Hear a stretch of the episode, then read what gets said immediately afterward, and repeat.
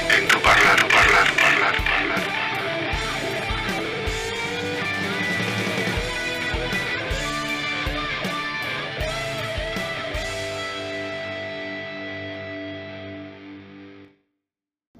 Hola, ¿qué tal? ¿Cómo estás?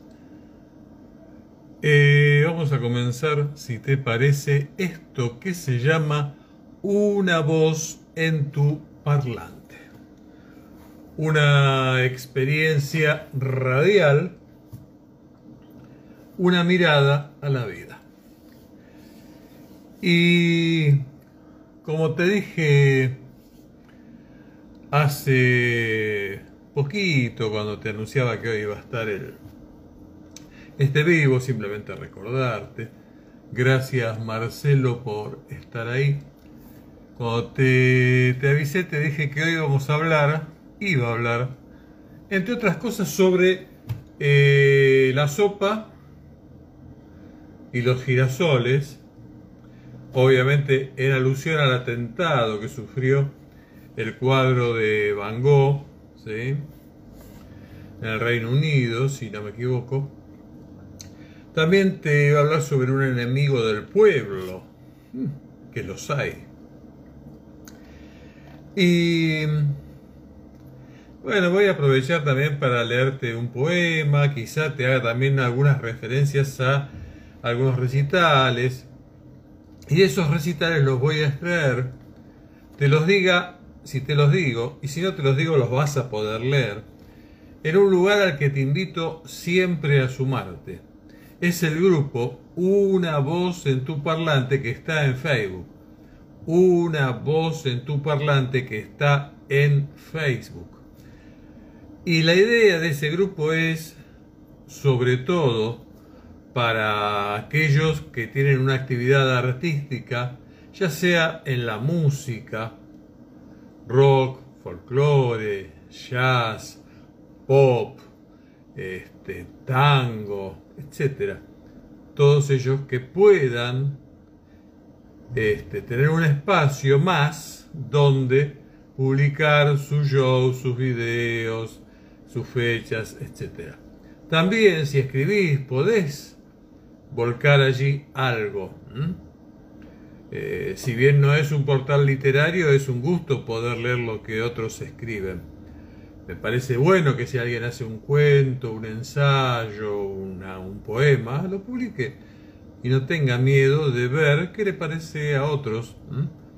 Eh, también fechas de teatro, si hacen teatro, o por ahí hay algún corto de cine que quieren que vean y también se puede recomendar. O hay un espectáculo de otra persona y también lo pueden recomendar en este lugar que es el grupo en Facebook, grupo público, Una voz en tu parlante. Te sumas al grupo y podés publicar libremente. Incluso cualquier persona que este, tenga interés en por ahí tener una charla en vivo, como esto que hago en, en forma personal, unipersonal, digamos, aquí, este, lo podemos hacer. De hecho, ha habido videos con, eh, el primero fue un ensayo medio con mi hija Camila, eh, como maquilladora, mostrando técnicas de maquillaje y demás. Otro fue con el CEO de una radio donde, donde yo trabajé, eh, Oxy Radio, con Gustavo, de allí de Oxy Radio, Gustavo Terrenis, eh, Terrenis.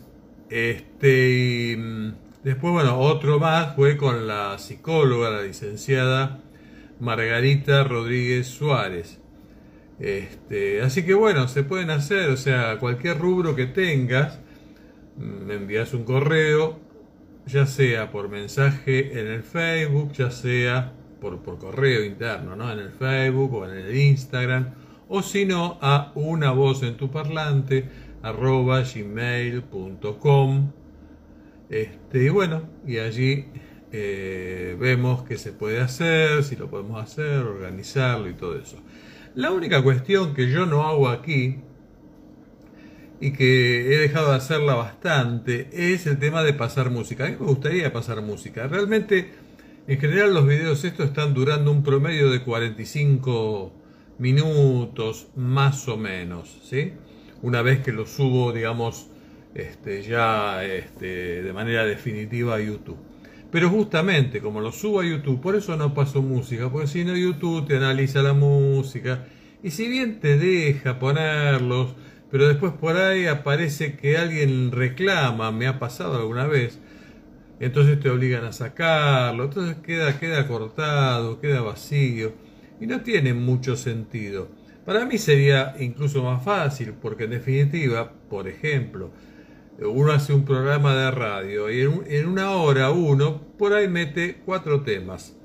Primero, que en las radios esa hora que uno paga para transmitir no es en realidad una hora, es un poco menos porque siempre hay alguna pequeña tanda o publicidad propia de la radio.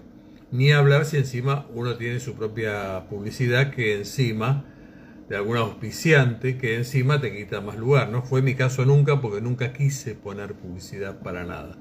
Bien, entonces, vos tenés que en vez de 60 son ponerle 55, 50.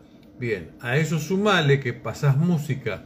Si pasás cuatro temas, promedio son 20 minutos, con lo cual te queda todavía menos tiempo para hablar. Pongamos que te queda media hora.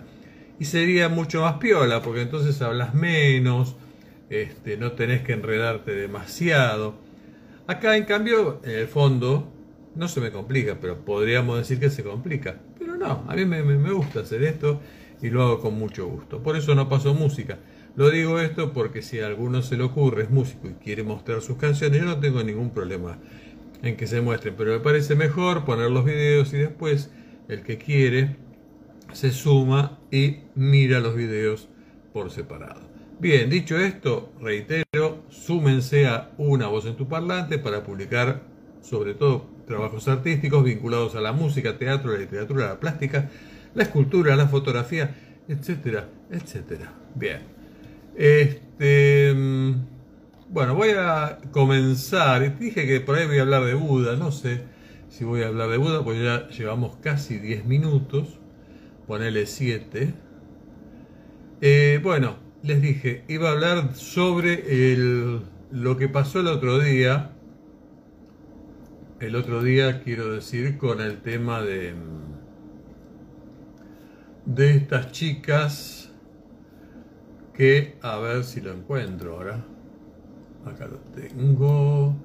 Bien, las chicas estas activistas, ecologistas, que arrojaron sopa sobre una pintura eh, que es una de las pintura que se llama Los girasoles, creo que son cinco, quizás sean más, no lo sé, de Van Gogh en, el National en la National Gallery de Londres. Dos miembros, dos chicas eran, del Just Stop Oil, vandalizaron la obra de arte Los girasoles como señal de protesta para eh, que el gobierno británico detenga los nuevos proyectos de petróleo y gas. Bien. Em, dos manifestantes ecologistas arrojaron sopa de tomate sobre el cuadro Los girasoles de Vincent Van Gogh en la National Gallery de Londres este viernes, el viernes pasado, según muestran videos publicados en redes sociales. El grupo eh, es el Just Stop Oil, que afirmó en un comunicado que dos de sus activistas arrojaron dos latas de sopa de la marca Ains sobre el lienzo pintado en 1888 y aparentemente protegido por un cristal, a las 11 hora local.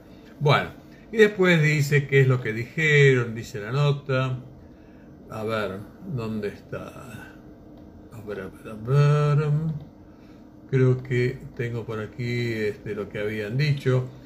Las familias del Reino Unido se verán obligadas a elegir entre calentar o comer este invierno, ya que las compañías de combustibles fósiles obtienen ganancias récord, expresó una de las activistas mientras acotó. Pero el costo del petróleo y del gas no se limita a nuestras facturas.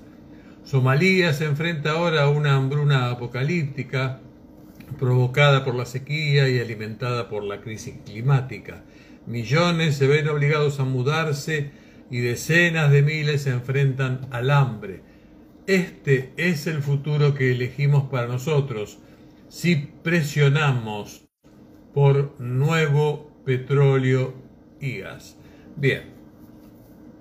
Eh, ustedes pueden leer la nota en, varios medios, buscándola en internet, como la he buscado yo, poniendo simplemente activistas, este, girasoles de Van Gogh, sopa.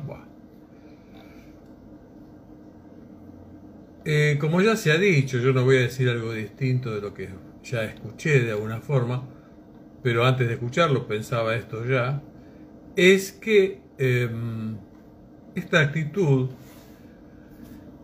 por supuesto que eh, guarda verdad, implica mucha, mucha cuota de verdad y de razón en cuanto al reclamo que está esgrimiendo en este caso estas dos chicas. Todos queremos, yo me imagino, un mundo mejor. Seguramente no todos, por eso hacen falta este tipo de manifestaciones, mejor dicho, hay este tipo de protestas u otras similares. El tema es cómo puede servir una protesta como esta para cambiar algo. Realmente no cambia nada. ¿Por qué?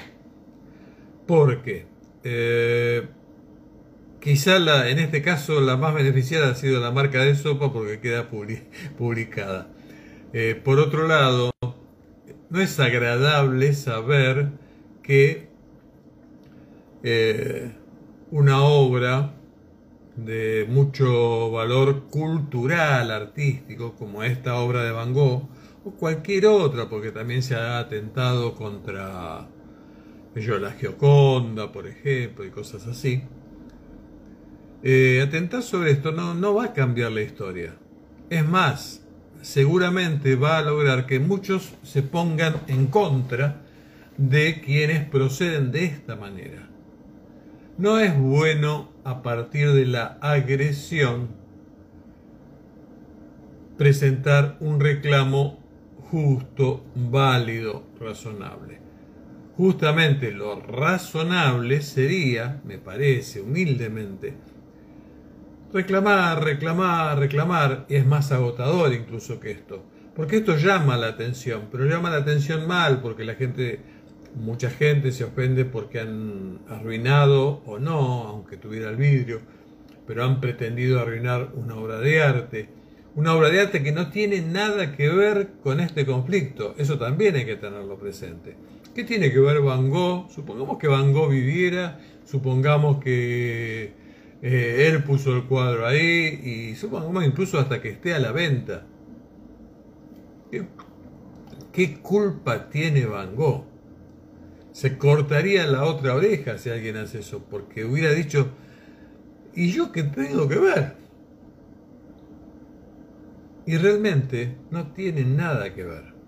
¿Por qué no tiene nada que ver? Porque no es el mecanismo, la forma a través de la cual debe hacerse la protesta. La protesta es mucho más difícil si uno todo el tiempo y todos los días va organizándose o semanalmente para repetir el mensaje y repetir el mensaje y hacer publicidad y meterse como se pueden meter en las redes sociales, etcétera, etcétera. ¿Por qué? Porque todas estas cosas, con razón o sin razón, los medios que no están para defender los derechos de la gente, aunque a veces pareciera que sí, cuando vos ves por ahí el crónica que van a un lugar que ha pasado algo y dice, u otro, no digo crónica por decir, pero cualquier otra cualquier otro noticiero que le dice a las víctimas de algo, nosotros vamos a seguir este caso. Y después vos sabés perfectamente que no lo van a seguir. Bueno, lo mismo pasa en estas cosas y lo mismo pasa a nivel internacional. La noticia es simplemente eso, una noticia, una novedad, generalmente desgraciada, que eh, hay un sistema que se llama el medio de comunicación que utilizan para este, sobrevivir ellos, para vivir ellos de eso, sabiendo que a la gente le llama la atención ese tipo de cosas. ¿Mm? Es eso, eso es todo lo que pasa. No es una buena, no es una buena, no es algo muy rentable una buena noticia. Fíjense que no hay buenas noticias. Y yo me pregunto, ¿acaso no pasa nada bueno en el mundo? Yo estoy seguro que sí, que pasa algo bueno en el mundo. Deben pasar muchísimas cosas buenas. Pero parece, quizá por nuestra propia culpa, quizá por la, por la condición de, de la gran masa de los seres humanos que habitamos esta tierra, hay una tendencia que solo nos interesa y solo escuchamos y solo estamos ávidos de enterarnos de malas noticias. Es así. Pero sea como sea, los medios van a oponerse a esto. Entonces lo mejor es hacer las cosas con cierto, digamos, con cierta religiosidad, si se quiere. Como quien va y predica y predica y predica hasta que un día se engancha a alguien más. Es la única forma. De esta forma no se engancha a nadie. Además, lamentablemente, estas chicas que tienen un, creo que no llegaban a los 30 años, las dos van a tener aparentemente un año de prisión como mínimo. Un año de prisión es muchísimo. Es muchísimo. Y además no creo que la pasen bien. Este, bueno, Simplemente quería señalar eso mientras me tomo un sorbo de vino tinto. No, mentira, es este. Es gaseosa, ahí ven los puntitos. ¿eh?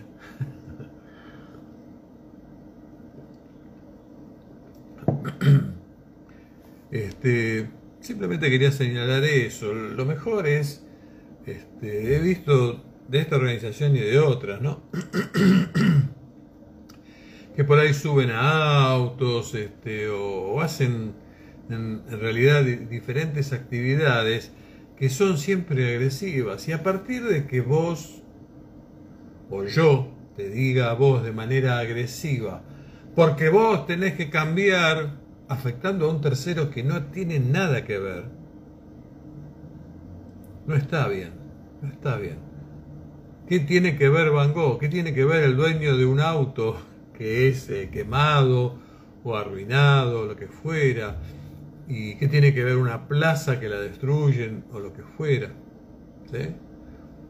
Estamos diciendo, está mal lo que hacen los gobiernos, y los gobiernos con estas actitudes destruyen y em, hacen lo peor sobre nuestras vidas, y nosotros con esas actitudes también estamos haciendo algo malo. Estamos copiando el mismo ejemplo en una escala mucho menor, por supuesto, porque una persona de los civiles comunes y corrientes que habitamos, es muy poco el daño que puede hacerle al Estado, porque, como sabemos, el Estado tiene este, el monopolio del poder entonces, bueno, puede defenderse de muchas maneras que nosotros no tenemos. Entonces, lo mejor es hacerlo de manera más o menos pacífica y siempre constante. Y va a tener, para mi manera de ver, un mejor resultado.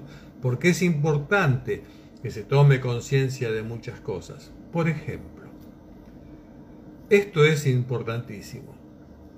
Pero es importante, y lo hablaba la otra vez con un médico al que tuve que ir a ver, lamentablemente este, y mm, entonces yo le decía, el mundo está lleno de hijos de puta. Sí. No, no estoy diciendo una novedad, pero ¿por qué se lo decía? Porque, por ejemplo, esto es gaseosa de la que vienen ahora, ¿sí? que dice bien grande, sin azúcares, o sin azúcar, o este, sin azúcar agregado, lo que quiere decir que tiene los azúcares propios de por ahí algún jugo, pero no azúcar agregada. Pero escuchaba a vez pasada en algún programa en la televisión a una nutricionista o algo por el estilo, que comentaba que en un litro de gaseosa convencional hay aproximadamente 15 15 cucharitas de azúcar. Escuchaste bien. Un litro de gaseosa tradicional tiene al menos alrededor de, poco más, poco menos, 15 cucharitas de azúcar. Es una barbaridad. Es veneno. Y después te dicen que los chicos y la juventud, etcétera, etcétera, tienen diabetes o pueden desarrollar diabetes. ¿Y por qué no prohíben eso? Nadie hace nada. Nadie hace nada. Es lamentable, en este mundo nadie hace nada. El cigarrillo sabemos que produce cáncer. No obstante que lo sepamos, muchas personas hemos fumado o fuman actualmente. Y después se encuentran con la desgracia de que tienen un cáncer en alguna parte de su cuerpo. ¿Producto de qué? Del cigarrillo. ¿Y por qué no, en vez de poner simplemente el cartelito ese, que además implicó en su momento un lobby fuertísimo de las tabacaleras para que no lo pusieran, ¿por qué en vez de poner ese cartelito, no luchamos, varias organizaciones como estas y demás, también por eso, para que no exista más el cigarrillo.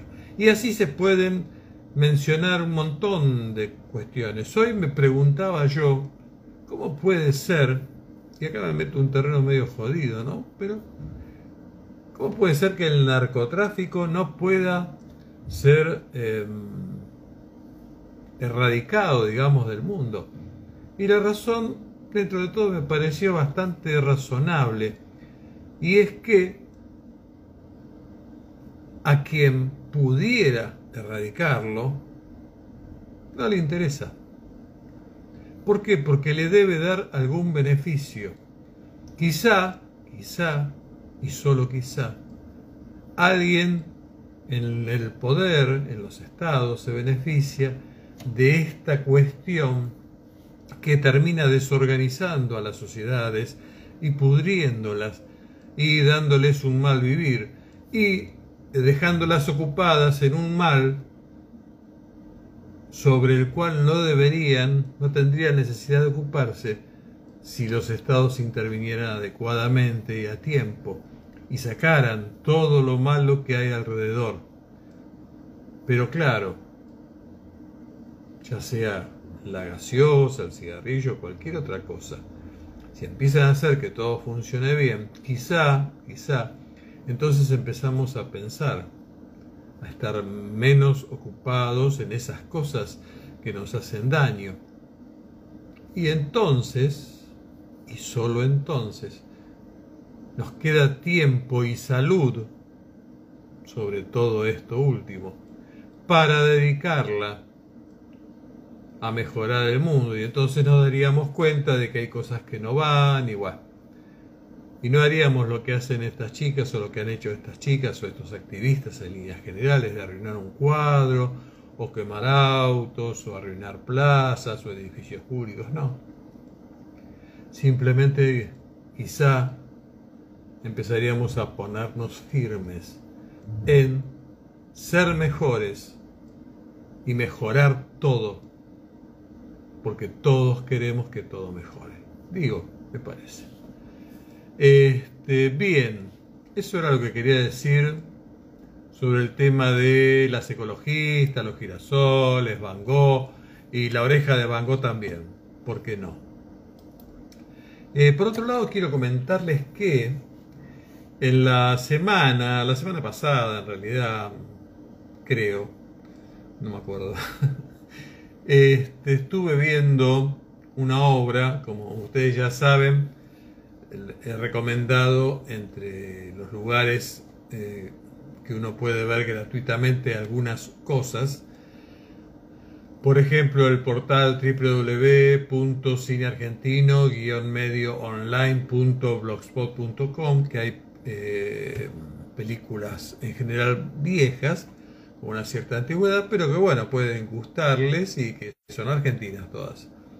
Este, otro, otro sitio es, por supuesto, el, que, el del Inca, que es el Cineplay, donde además tienen la posibilidad de ver los estrenos. Me llamó la atención porque el otro día pasé por el cine, eh, el cine que está ahí en, ¿cómo se llama? En, en, el Congreso, que ahora no me acuerdo el nombre, pero, y ahí estaba, estaban pasando Argentina 1985. Y me llamó la atención que entre los estrenos dentro de Cineplay no esté. En Cineplay hay varios estrenos este, que se pagan 90 pesos la entrada, que es lo mismo que sale la entrada en este cine que les digo está frente al, a, la, plaza del Congreso, ¿no? Pero bueno, me llamó la atención que no está. Pero bueno, es un lugar, este, Cineplay, donde ustedes pueden ver obras gratuitas. Y por supuesto también, entre otros, eh, varios museos y también el CCK, así donde hay eh, recitales, ya sea de música clásica, también de música no clásica, eh, espectáculos para chicos, películas, etc. Y en sí la, la sola visita al, centro cultural es este, interesante porque se aprende mucho, si vas con el guía te das cuenta de algunas cosas que, que no sabías.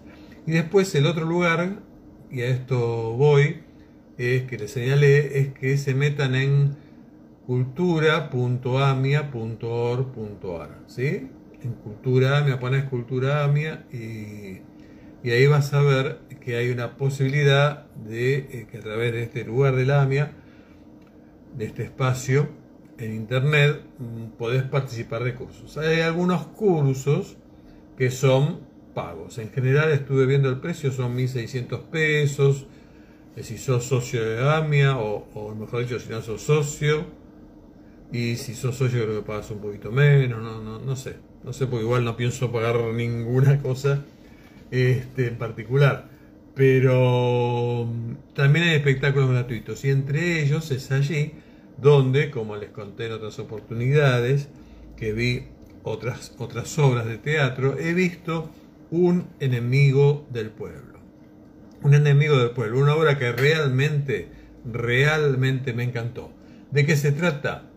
Es una obra donde trabajan este, Juan Leirado, es el principal protagonista, es el que termina siendo el enemigo del pueblo, y eh, Raúl Rizo.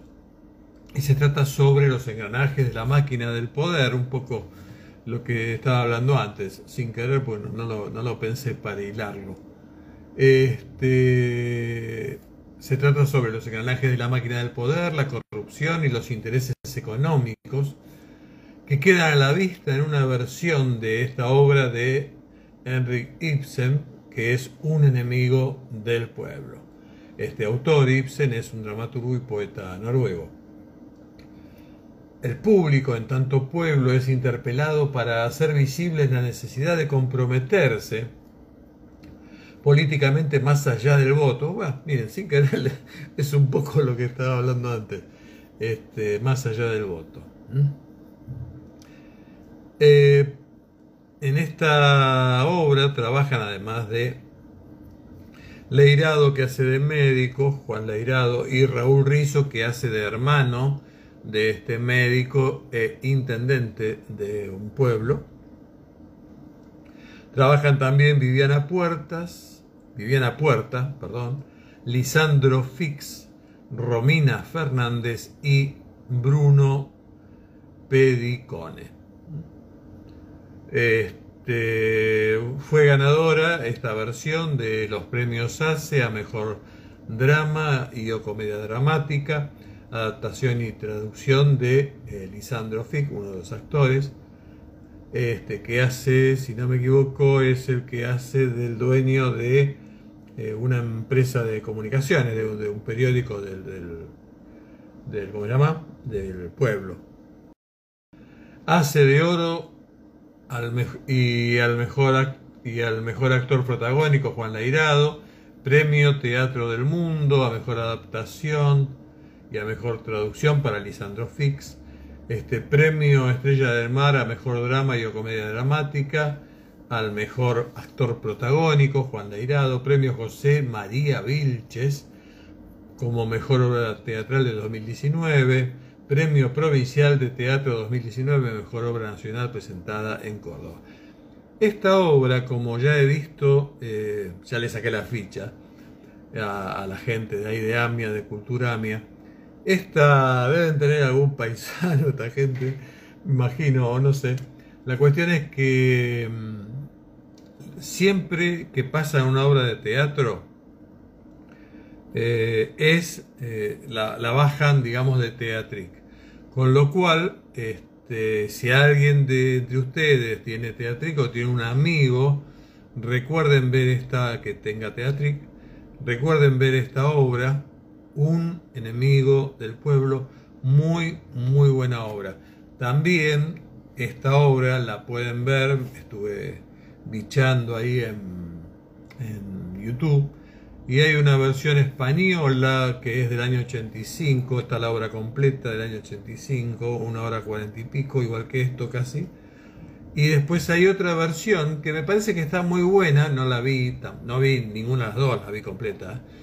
Eh, y me, parece que está muy modernizada, es lindo el escenario, es rara en ese aspecto. Eh, una versión de esta obra con una hora 30. Eh, de un enemigo del pueblo, pero una versión del teatro, de teatro mexicana.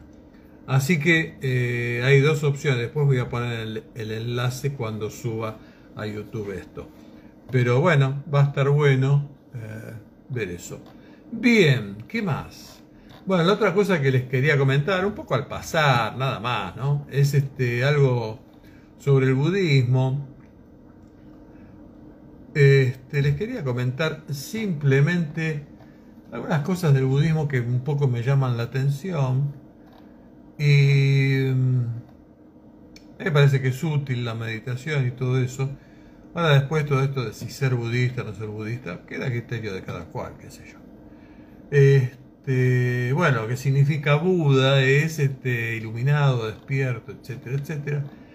Y cuando uno ve la biografía de Buda, hay un libro, todo esto, que yo no sé si lo tengo o si lo tuve, y si lo tuve después no sé qué hice, pero lo leí, me acuerdo, se llama El Buda Carita. El Buda Carita es eh, un texto eh, que habla sobre el budismo, mejor dicho, es un texto de predicación, como si fuera un evangelio de Buda, ¿sí?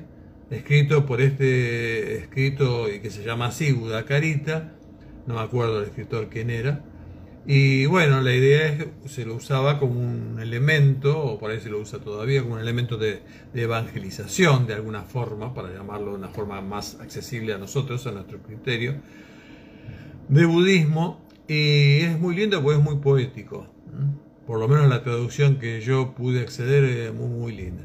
Bueno, y ahí uno ve cómo nació Buda y toda esa historia, ¿no? Y además, Buda, eh, es importante saber que se lo ubica que nació en Kapilavastu o también en Lumbini, ambas del actual Nepal, aunque otros dicen que nació en otro lado y nombran este, cuatro lugares diferentes, pero siempre es en la India y nació entre el 563 y el 483. Ahora, ¿por qué no se sabe cuándo nació? Y es interesante este dato. No se sabe cuándo nació porque, eh, ¿cómo podemos decir? Dentro de el hinduismo, lo más importante eh, no son las fechas. ¿Por qué? Porque ellos creen que el tiempo es cíclico, que todo es como una rueda, ¿sí? Que gira el karma, y estamos y dejamos de estar, y estamos y dejamos de estar, y así por el estilo. Este, una, en una rueda de reencarnaciones, con lo cual en realidad para ellos no, no es importante. Puede ser que hoy sí, obviamente tengan registros temporales de nacimientos y todas esas cosas, por una cuestión de modernidad y nada más pero desde el punto de vista de la religión, del hinduismo propiamente dicho, no estaba esa idea y por eso se supone que entre mm, otras razones, esta es una por la cual no se sabe exactamente en qué fecha habría nacido este Siddhartha Gautama, este, que después fue el Buda, este, porque para ellos lo más importante era que había nacido un Buda y punto. Y bueno, lo que llama la atención a veces es esto, ¿no? Dice, estuvo destinado desde el principio a ser príncipe y su padre, el rey Sudodana, hizo hasta lo imposible para ocultarle los padecimientos de la vida, para alejarlo de toda enfermedad, muerte y dolor. A los 16 años se casó con su prima, Yosadara, con quien tuvo un hijo, Raúl, y vivió en el lujo hasta los 29 años, cuando en ese momento se le produjeron lo que se conoce como los cuatro encuentros y la gran renuncia. El primer encuentro fue que iba paseando y este, llega a ver a un hombre viejo. Y entonces le preguntó al cochero qué era eso. Entonces el cochero era de ellos, es un, hombre viejo, una persona vieja. Y entonces ahí entendió que todas las personas envejecen. Ah, fíjense ustedes, si esto fuera verdad, que jamás lo dejaron ver a una persona vieja. ¿No? Pero ahí no termina el asunto. Más adelante, eh, como sospechando que había más cosas, vio a un hombre enfermo vio un cadáver en descomposición y vio a un asceta. Este, bueno, y entonces ahí, este, al ver todo eso, abandonó el palacio y se dedicó a una vida de renuncia y de este, abandono, digamos, en el sentido de ser, eh, practicar el ascetismo. Este, su maestro, eh, uno de los maestros con los que estuvo, fue Udaka Ramaputa, y este Udaka Ramaputa fue un sabio brahman y maestro, o uno de los maestros de este Siddhartha Gautama, del Buda, a quien le enseñó un tipo superior de meditación llamado esfera de la percepción no percepción. El budismo se considera eh, como el, grado más alto de meditación y es un estado mental donde cesan todas las percepciones. Y bueno, Siddhartha, el Buda, siguió este método de Udaka y fue capaz de alcanzar eso en el nivel más alto. Con lo cual, si yo me pongo a ver, a ver eso, digo, bueno, al final este Udaka en realidad ya era un Buda ya tenía todos los mecanismos, digamos, como para alcanzar eso. Con lo cual, en, definitiva, quizá Buda lo único que hizo fue un, ¿cómo se dice esto? Como un remix de, de lo que había hecho el otro. Bien. Así que bueno, en definitiva renunció a todo, ¿no? Y toda esa historia. Entonces digo, qué cosa, ¿no? ¿Cómo, cómo pudiera ser, ¿no? ¿Cómo, cómo hay bastante fantasía en esto? De alguna manera, porque resulta demasiado, demasiado extraño que una persona esté siendo eh, constantemente durante casi 30 años alejado de la realidad. Una cosa es que uno, por ser un estúpido, una estúpida, no vea la realidad cuando la tiene delante. Eso sí pasa. Pero es raro que a alguien se lo aleje todo el tiempo, no, que nunca haya visto un viejo, que nunca haya visto un muerto, que nunca haya visto un enfermo, ¿no? Es, es, algo, es algo llamativo. Y bueno, eso me llamó la atención y quería comentarlo simplemente. Y para todos los que quieran, les recomiendo la lectura, entre otras cosas, si les interesa el budismo, hay un libro interesante, interesante porque no es eh, sobre hacete budista y tantos libros que hay que la idea es llevarte hacia ese camino cada vez más. Este, porque de hecho hay una onda así como orientaloide, qué sé yo. El libro se llama ¿Qué es el budismo? Es un libro muy lindo, yo lo he leído, entre otros. ¿Qué es el budismo? Es de Jorge Luis Borges y Alicia Jurado. Alicia Jurado es una escritora, novelista, que entre otras cosas fue la que hizo la primer biografía de Jorge Luis Borges. Y bueno, Jorge Luis Borges no sé quién es. este, bueno, y bueno, y Jorge Luis Borges escribió, eh, básicamente es el que escribió el libro y quizá intervino de algún modo que desconozco en su, en su redacción o colaboró en su redacción Alicia Jurado. Este, mm, y está muy bueno el libro, muy bueno, porque bueno, Borges sabía de todo. Si vos querías saber cuánto va a estar el dólar mañana, creo que le preguntabas a Borges y te decía. es terrible. Bien, este. Así que bueno, el que quiera, le recomiendo eso. Eh, dice eh, que se llama el libro ¿Qué es el budismo? de Jorge Luis Borges con Alicia Jurado. Y entre unas cosas que recuerdo de ese libro, decía que en alguna parte, medio concluía Borges, que por toda la estructura del budismo,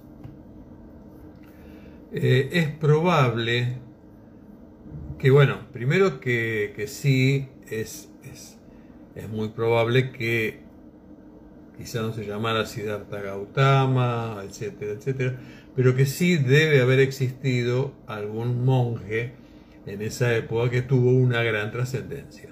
¿sí? Como que el personaje no es inventado, puede ser inventado todo el entorno y todo esto que uno dice, y le comentaba recién, de si de cómo nació milagrosamente, que la madre quedó embarazada, eh, después que soñó con un elefante blanco que entraba en su vientre o algo así y después muere y eso. Este, o. Bueno, o el tema de que nunca haya visto nada de lo que les dije recién.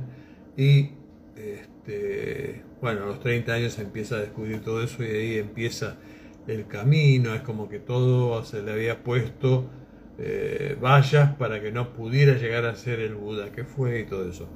Bien, que eso es una parte que uno puede creer o no creer, aceptar o no aceptar. Pero el personaje el, histórico debe haber existido, dice Borges. Y también dice, por la forma, que debe haber sido un militar, con lo cual también este, acepta el hecho de que debe pertenecer, debe haber pertenecido a alguna familia real, ya que, según comenta, eran los que podían acceder más a la, vida así, este, de ser algún referente militar de importancia, que es lo que él estima. Este, y bueno, eso, eso es importante. Y fíjense que en un principio este, no, era, eh, no eran admitidas mujeres. Al respecto tengo también otro libro. Este libro se llama El budismo. Si ustedes observan van a ver, se ve al revés, pero el budismo está con una H intermedia que tiene que ver con la lengua original este, y por eso está escrito de esa manera. Es de una persona muy, muy ducha en todo esto, muy capaz, muy erudita en este tema, que es el señor Donald S. López. ¿sí?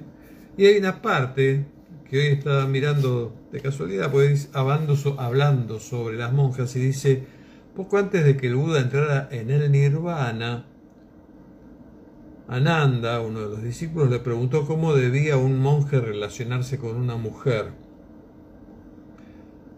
No las mires, respondió Buda. Pero, ¿y si vemos una? No le hables, respondió de nuevo el Buda. Pero, ¿y si una mujer nos habla? Mantén la atención y el autocontrol, respondió Buda. Así que bueno, esto muestra un poquito este, que Buda en principio no habría visto con buenos ojos la este, incorporación de mujeres. Y esa también sería una razón, una evaluación adicional de que este, de ahí se desprende que tendría también, sería, habría sido un militar, ya que dentro de lo que es lo militar y en toda la antigüedad, no había ejércitos de mujeres y no se permitía ni en absoluto las mezclas. ¿sí? Así que bueno, un dato, un dato. Bien, nada más. Y ahora una cosa muy, muy breve. Recordá lo que te dije, si tenés ganas, sumate a el grupo Una Voz en tu Parlante en Facebook una voz en tu parlante en Facebook, grupo Una voz en tu parlante, y allí vas a encontrar, entre otras noticias, por ejemplo, que un grupo que se llama, acordate de este nombre, no te lo vas a olvidar, Syphilis Punk Rock. Este, va a tocar el sábado 29 del 10 en Rafaela, Santa Fe, en la Sociedad Española Avenida Mitre 73. Y el domingo 30 del 10 también va a tocar en Santa Fe, en Super Green 28. ¿ah? Eh, eh, pero bueno, fíjate ahí en, en, este grupo, una voz en tu parlante, y ahí vas, a poder entrar a este Syphilis Pan Rock y ahí ver toda la información y en todo caso preguntarle a ellos. También mañana viernes 21 de octubre a las 22.30, show acústico en Corrientes 3331, la ciudad de Buenos Aires.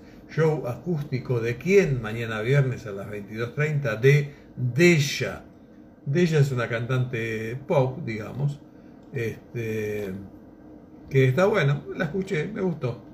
Después hay una noticia que a mí me interesó, porque me interesó a mí, que el Teatro Colón puso y eso es importante porque es una valoración sobre sus músicos que quieren compartir el orgullo eh, que sienten y felicitar a Julián Medina, integrante de la Orquesta Filarmónica de Buenos Aires, que obtuvo el primer lugar en el concurso Botticini, eh, Bottesini el fin de semana pasado en Crema, Italia, para alcanzar ese logro internacional el instrumentista de 29 años llegó a la ronda final del certamen junto al subcoreano ah, Jung Ho Kim y al italiano Fabrizio Guzzi, y cada uno de ellos debía interpretar obra de Giovanni Bottesini, en compañía de la orquesta de Padua y Veneto, bajo la dirección de Damián Liorio, o Iorio, supongo, eh, gracias a su desempeño, Medina se hizo merecedor del contrabajo del luthier Marco Nolli, construido a partir de una copia del de Bottesini por un valor de... No sé si va a volver este muchacho, no le conviene. 30.000 euros. ¿Mm? Y dice felicidad Julián. Bien, y sí, la verdad que sí, felicidades y es maravilloso. La otra vez que les comenté que fui a ver la orquesta Sinfónica de Buenos Aires, ahí en el CCK. y veía justo, viajé en el subte y vi alguno, algún que otro mundo, un par de músicos así, violinistas y esas cosas. Y ves que son gente joven, tiene un talento impresionante. Bueno, eh, también en Esmenester Bar, este, Colón 1748, Monte Grande, van a estar Viejo, Bastardo y Getoides este, el sábado 22 de octubre. Este, otra cosa, Bernard, eh, sí, Bernardo Baraj Jazz Trio, el sábado 22 de octubre a las 21 horas, con Bernardo Baraj, Francisco Velázquez y Marcelo Baraj, donde en Paraná 671, primer piso, Teatro El Fino. Reservas al teléfono, bla, bla, bla, bla, lo encuentran todo ahí. Viernes a las 21.10 desde las 20 horas. Eh, van a estar vivo en Instagram. Barbeta versus Glissy, dos bandas. ¿eh? Así que se las va a poder ver en vivo. Y bueno, viernes 21 de octubre, Orange Bars en San Martín. show de As de Blues. As de Blues. Esto es en la avenida Juan Domingo Perón 3330 en San Martín. Bueno, y nada más, nada más. Sigan viendo este, en el grupo Una Voz en tu Parlante al que pueden sumarse y publicar sus fechas, su show y todas esas cosas. O enterarse de fechas y shows de cosas que por ahí les quedan cerca, que son gratuitas o que tienen bajo costo y que vale la pena verlas, ¿sí? por lo menos yo considero que está piola. Así que bueno, y además es bueno, se suman. Eh, a mí me van a reportar una gran alegría y nada más que eso. Yo no gano guita con eso. Este, y no me interesa ganar guita con eso. Así que bueno, súbense y háganlo. Finalmente me despido de ustedes con un poema que encontré otro día y lo publiqué ahí en el Facebook mío. Y que se llama No desistas. Y que está bueno. No desistas. Y dice así. Cuando vayan mal las cosas, como a veces suelen ir, cuando ofrezca tu camino solo cuestas a subir, cuando tengas poco a ver pero mucho que pagar y precises sonreír, aún teniendo que llorar. Cuando ya el dolor te agobie y no puedas ya sufrir, descansar acaso debes, pero nunca desistir.